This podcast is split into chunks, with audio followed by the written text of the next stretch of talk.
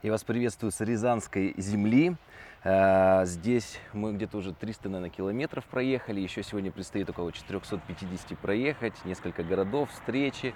Дома ждут двое детей, вечерний рейс. Но несмотря на это, я хочу собственным примером вдохновить, вдохновить вас каждый день пребывать в слове. И не просто, знаете, э, между делом, когда у тебя такой насыщенный бывает график, насыщенные какое-то вот такие вот дни, времена, но при этом не просто как-то по-быстрому там прочитать, там по-быстрому помолиться, но а, показать, что мы можем даже в таком темпе, а, пребывая в Слове, что-то от этого получать. Потому что Божье Слово, как а, говорит Священное Писание, оно живое и действенное. То есть оно действует, и оно живет, и оно, когда мы с ним соприкасаемся, начинает работать с нашим сердцем. И как раз давайте с вами вот просто на этом примере прочитаем третью главу. И я хочу показать, что не только золотые стихи, но просто ежедневно, читая по одной главе, мы каждый день можем что-то для себя получать. Итак, третья глава в современном переводе. Однажды Петр с Иоанном направлялись в храм. Было три часа пополудни, время молитвы. У ворот храма, что назывались прекрасными, сидел человек, который не мог ходить с самого рождения. Каждый день его приносили к этим воротам просить милостыню у приходивших в храм. Увидев, что Петр и Иоанн собираются войти в храм, он стал просить у них милостыню. Петр с Иоанном пристально посмотрели на него, и Петр сказал, взгляни на нас. И вот вчера мы с вами читали, читали вторую главу, и там вот было, было слово, э, была проповедь апостолов. А сейчас, так скажем, пошло практическое служение уже у апостолов. И э, Заметьте, что апостолы еще пока совсем не отделились вот от э, храма, от традиций, еще такой ветхозаветней веры. Они продолжают Э, его посещать. И даже вот это вот время нам кажется, ну там, как там написано, было три часа пополудни. Но если в это вчитываться, изучать, то это, оказывается, просто было э, время э, жертвоприношения по закону. Поэтому они продолжали, так скажем, исполнять еще ветхозаветные повеления. Вот. Поэтому, э, с одной стороны, можем сказать, но ведь э, в то время э, эпоха, время храма уже прошло, завеса разорвалась. То есть он духовно не функционировал. Они ходили в тот храм, который, ну, там не было, по сути, ничего духовного. Все, там не было Божьего присутствия. А, но для всего, как мы видим, нужно время. И поэтому а, важно уметь ждать и не торопиться, не приходить, не говорить, все, это все прошло древнее, все, давайте а, это отторгнем. Поэтому помню, как Иисус сказал, что если новое вино влить в старые мехи, они просто порвутся. Поэтому для всего важно время. И даже, как сейчас популярно говорить про чувства верующих, ну, с ними тоже нужно так, так скажем, трепетно часто к ним относиться. Поэтому для каждого человека есть свои времена и сроки. Вот. Так, еще один важный момент. Э, этот э, хромой, больной, я скажу, нуждающийся, нуждающийся человек, он обратился к ним. И вспомните, написано, просите, и дано будет вам. Э, и в другом месте написано, не имеете, потому что не просите. И здесь они обратились к людям. Ну, это и нас касается. Часто бывают такие гордые, что мы и к людям боимся пойти попросить чего-то. Э, часто даже верующие не ежедневно приходят к Богу не молятся, потому что говорят, ну мы как-то сами такие духовно сильные, сами можем да, свои э, проблемы решить. Но не нужно быть таким гордым. Просто как этот э, больной человек пришел, говорит, помогите мне, да, дайте мне. То есть он на, начал у них просить. И поэтому важно, Иисус говорит, просите, и дано будет вам. Поэтому каждый день пребывать в Слове, пребывать в молитве, обращаться к Богу. И еще один важный момент, э, как мы с вами помним, э, в Новом Завете, э, что Дух Святой давал? Они были помазаны Духом Святым, на апостолах был Дух Святой.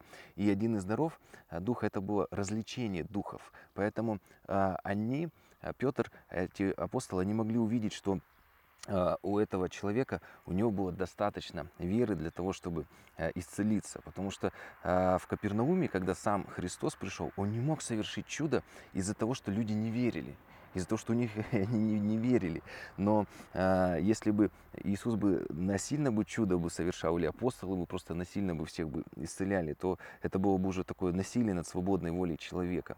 Э, и помнишь, и помните, как Иисус спрашивал тех людей, э, которые нуждались э, в исцелении, нуждались в решении каких-то своих сложных ситуаций. Он говорил, веришь ли ты, что я могу это сделать? Этот важный вот момент нашей веры. Верим ли мы, если мы говорим, мы верующие люди, что значит верующие? Верим ли мы вообще, что Иисус или э, братья наши сестры через молитву, может Дух Святой действовать, Господь действовать и сверхъестественные какие-то вещи, исцеления происходить, проблемы какие-то решаться. Поэтому это очень важный вопрос. Дальше читаем. Тот посмотрел, ожидая, что они ему что-нибудь подадут. Э, но сказал Петр, ни серебра, ни золота у меня нет, но я дам тебе то, что у меня есть. Во имя Иисуса Христа Назарянина встань и ходи. И подхватив его правой рукой, Петр поднял его. То есть он не просто из-за своих сил, он в духе понял, что этот человек, он, он, у него было побуждение так сделать. Поэтому тоже важный момент, что э, когда, может, мы какие-то хотим такие деловеры совершать, сказать «встань и ходи», э, с одной стороны, мы должны молиться всегда, по вере, но с другой стороны, чтобы такие дерзновенные, дерзновенные поступки э, нас побудить может совершить только э, Святой Дух. Э, потому что без Него, ну, это будет глупо выглядеть, согласитесь. Может, мы что-то скажем, а ничего не произойдет. Вот. Э, дальше у парализованного в тот же миг окрепли ноги и суставы. Он скочил и пошел. Он вошел с ними в храм, ходил там, прыгая, вот это запомните, сейчас вернемся, прыгая от радости и славил Бога. Весь народ видел, как он э, ходит и славит Бога. В нем узнали человека, который сидел у храма возле прекрасных ворот и просил милостыню. Все были полны удивления и восторга от того, что с ним произошло.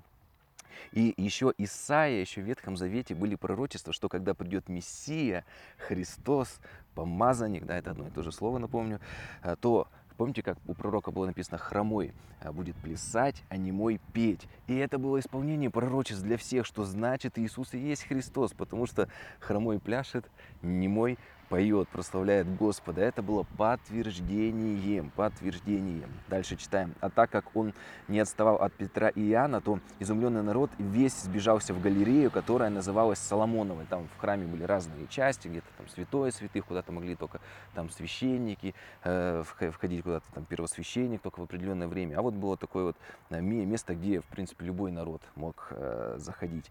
И Петр, увидев это, обратился к народу, что много людей там находится. Израильтяне христиане, что вы этому так удивляетесь? У вас такой вид, будто это мы, благодаря собственной силе или благочестию, поставили этого человека на ноги, и он стал ходить. Вот иногда э, люди Э, делят э, так вот служителей, знаете, на наличие или отсутствие вот такого вот благочестия или какой-то вот такой вот супер, э, какой-то вот духовной силы, это какой-то особенный человек. Вот. Но все, что совершается в церкви, происходит из-за того, что мы, как говорили про, помните, День Пятидесятницы, помазание, помазание церкви. То есть Дух Святой есть на человеке, и этот Дух Святой действует через человека, не человек, не его благочестие, не его духовная сила, это Дух Святой действует через человека, а не человек. Вот, поэтому Петр здесь также затрагивает вот тему достойных и недостойных э, людей, да, то есть личная духовная сила и какая-то вот особенная жизнь, может быть, у человека есть, что происходят какие-то такие сверхъестественные вещи. Но э, благодать Божья, она и действует через недостойных, э, потому что только Иисус Христос, только, только Он достоин. Все остальные люди грешные. И как мы в прошлый раз я говорил, что написано, э, по-моему, в Экклезиасте, да, что как не было, нет, нет ни одного человека, который бы жил всегда праведно, свято и никогда бы не грешил. То есть каждый день все равно так или иначе мы где-то ошибаемся. Вот, поэтому э, мы Э, важно каждый день молиться с дерзновением за каждый, э, за разные ситуации. И, и помнить, что э, в нас есть этот Дух Святой, в нас есть помазание, которое может действовать и происходить сверхъестественные вещи. Не из-за нашей силы, не из-за нашего благочестия, а по, просто по благодати. Только по благодати. И Бог действует через нас. Далее читаем. Бог Авраама, Исаака Иакова, Бог наших отцов прославил служителя своего Иисуса. Это продолжается проповедь, да, которого вы предали и от которого отказались перед перед Пилатом, хотя тот э, предлагал отпустить его. То есть он и говорит, что вы отказались от э, Иисуса, и э, помните, когда выбрали кесаря, они говорили, нет у нас правителя, кроме кесаря. То есть они они же были Божий народ, они были под Богом, они сказали, да нет, у нас только правитель Кесарь. И, и, и, Господь сделал по их слову, Он оставил свою ограду и защиту, и на 2000 лет, как вы знаете, э, народ был рассеян. Пришли римляне, окружили, разрушили храм, э, вообще это государство Израиль исчезло, потому что они сказали, да нет у нас Бога, у нас Кесарь Господь. Они отказались от Бога, и Бог, и, и, и Бог сказал, хорошо, не хотите быть со мной, тогда я убираю свою э, руку над вами, и все. И в результате э, пришли римляне, и город был разрушен, народ был рассеян. И только через 2000 лет, как уже пророчества были дальше, они исполнились, вновь государство Израиль появилось, появились. Вот, читаем дальше. «Вы отказались от святого и праведного и попросили помиловать убийцу. Вы убили владыку жизни, но Бог воскресил его из мертвых, чему мы свидетели». И на Пасху, помните, отпускали одного узника, и народ выбрал не святого Иисуса, не своего Мессию, которого они ожидали, но э, убийцу, э, который должен был понести заслуженное наказание. И здесь не просто он говорит, что вы выбрали кого-то убийцу, и даже, наверное, имя его забыли, кто это такой, даже не все знали. Но первый человека-убийца, помните, кто был? Это дьявол дьявол. Поэтому выбор был у них не просто между двумя людьми Иисусом, там, как Варавой, да, его звали, но здесь был выбор между тьмой и светом, между Христом и дьяволом. Вот, поэтому э, тот узкий путь, которым мы идем, Иисус есть путь истинной жизни, да, узким путем, э, им никогда не пойдет толпа. Толпа всегда будет э, вы выбирать вот этих вот убийц, не будут выбирать Христа в таких ситуациях. Не всегда будут толпа кричать Э, распни его, распни.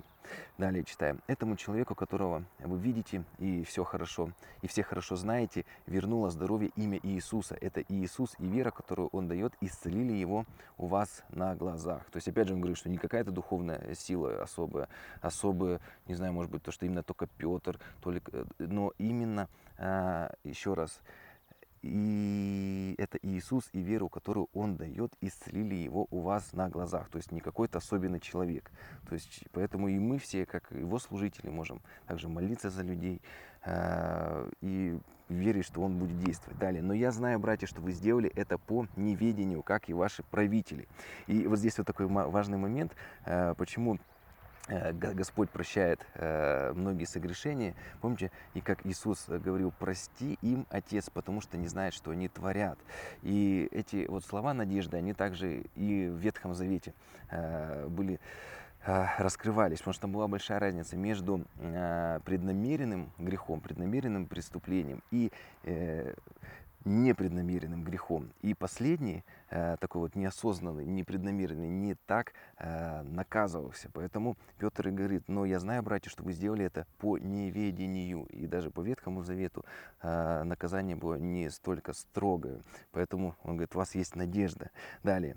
Ведь Бог исполнил то, что издавна возвестил устами всех пророков. Его помазанник должен был претерпеть страдания. Так покайтесь и возвратитесь к Богу, чтобы Он очистил вас от грехов. И вот тоже важный момент. Апостолы проповедуют не вину, что вы все грешны, вы все несовершенны. Он, они проповедуют, мы проповедуем избавление от вины. Это важный момент. Опять говорят, вот опять там в церкви о грехе говорят, вот опять. В христианстве говорят не о грехе, просто, не просто о покаянии, как в смысле о том, что постоянно заниматься самобичеванием, думать о своем несовершенстве, но а, мы проповедуем о избавлении от греха, об избавлении от вины.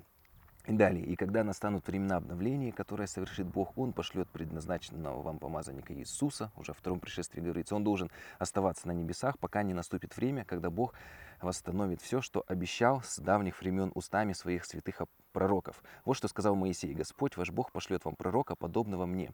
Это будет один из вас. Слушайтесь его во всем, что Он скажет вам и опять же, Иисус, помните, он не называет его напрямую Богом, потому что люди еще не были готовы, но Иисус нес тройственное служение пророка, царя и священника. Поэтому одно из, как скажем, через одно из его служений он как бы показывает, пытается им открыть также э, Иисуса не просто как пророка, но также как и Господа.